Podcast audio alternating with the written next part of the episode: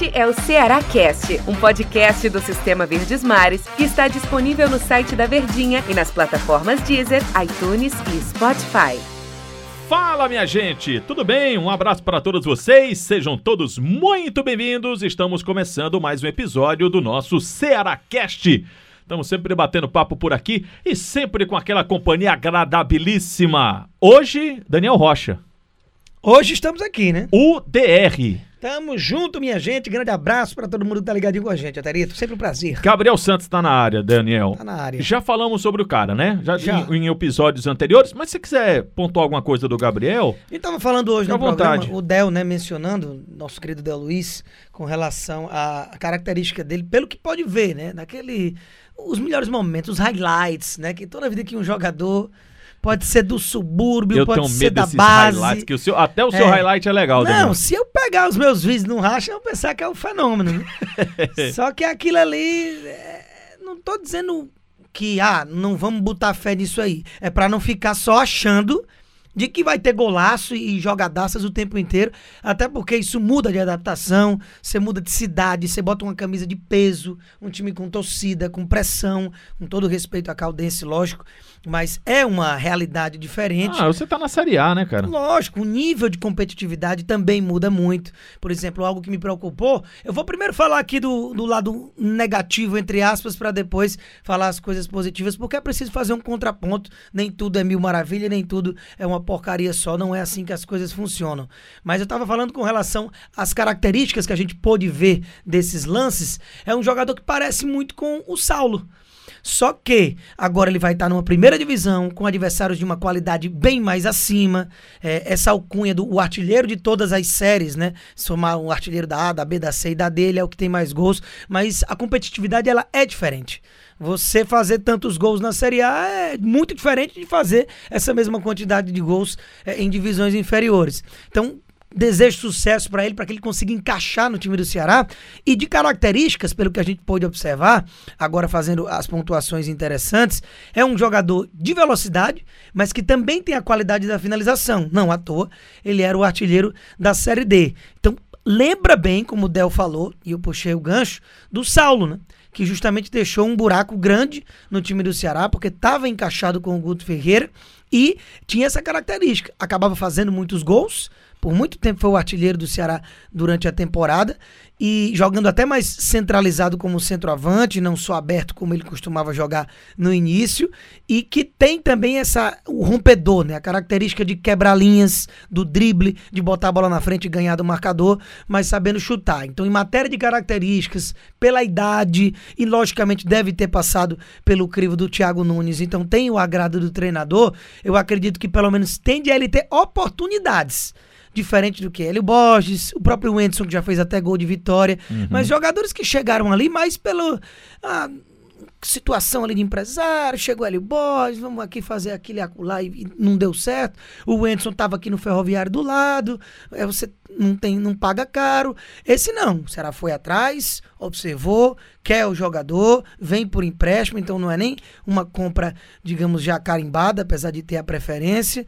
Então deve jogar. É um jogador que eu imagino que passe a ter oportunidades para, mesmo que não seja o salvador da pátria, ele seja utilizado pelo Thiago Nunes. né? Agora, uma coisa é igual ao solo mineiro.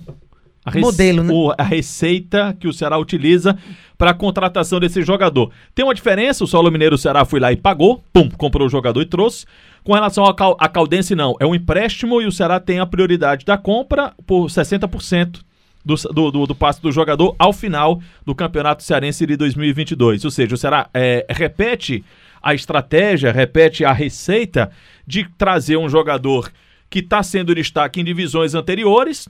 Recentemente, o Ceará teve muito sucesso com esse tipo de jogador. Jogadores jovens, jogadores em, em- em divisões inferiores, chegaram, vestiram a camisa do Ceará e não sentiram o peso. Saulo Mineiro, mais recente, eu acho que se assemelha muito, como a gente falou aqui, com essa agora da contratação do Gabriel Santos. Sei que todo caso é um caso, né? Mas foi um case, o Saulo Mineiro foi um case de sucesso, o Ceará tenta repetir. É, Um case de sucesso no sentido esportivo, porque o Saulo entregou, fez gol, E financeiro nem se fala, né? E o modelo é exatamente esse, como você mencionou, lembra muito. Então o torcedor espera que seja da mesma forma.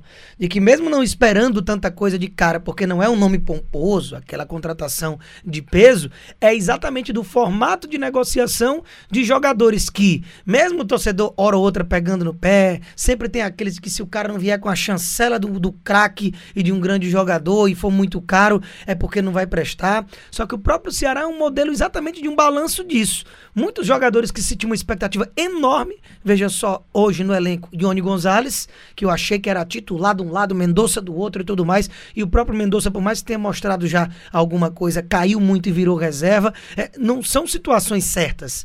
Da mesma forma que aquelas que ninguém espera, acabam sendo importantíssimas. Se pegar só o time do titular do Ceará hoje, você tem Luiz Otávio, você tem Sobral, jogadores que não tinham holofotes quando chegaram no time e hoje são pilares. Fora e, os outros que hoje, já né? chegaram e já foram embora. Isso. Colaboraram, contribuíram, o Ceará já fez é, negócio com eles, né? Bons negócios também feitos. A questão do Gabriel é aquela clara oportunidade de negócio.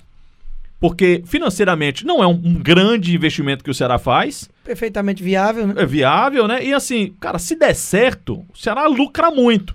Se der errado, o prejuízo não é tão grande. E... Então é uma, é uma, como diz, é uma aposta mesmo, né? E por outro lado, eu, eu entendo a questão do torcedor que olha esse tipo de contratação quando fica sempre esperando algo mais, uma reposição enorme. Ah, o clube está na Série A há quatro anos, cadê o dinheiro e tudo mais. Enfim, há um planejamento de temporada. Alguns jogadores não entregaram aquilo que se espera e infelizmente não foi da melhor das formas que estava se imaginando o time ideal que estaria em campo do time do Ceará. Não se esperava que Rick tivesse que estar tá jogando bola, se esperava que o Ione, como eu mencionei, se esperava que Viseu emplacasse, o próprio Jael conseguisse ter uma continuidade, aí o Charles é vendido. Então são muitas situações que, que fogem um pouco do controle daquilo que você não espera. Então, por outro lado, esse modelo de negócio, ele pode não ser o que agrada aos olhos, mas muitas vezes é o que dá para fazer. E que bom que em alguns momentos esses jogadores de poucos holofotes, eles entregam. O próprio Clebão é um exemplo disso. Tem lá suas deficiências, pego muito no pé do Clebão, porque como centroavante, você tem que ter uma qualidade maior de finalização, uma fome de gol maior, e não é muito a característica dele, mas taticamente se entrega e quebrou muito galho e fazendo gols mesmos importantes lá atrás, em Copa do Nordeste, em Campeonato Brasileiro.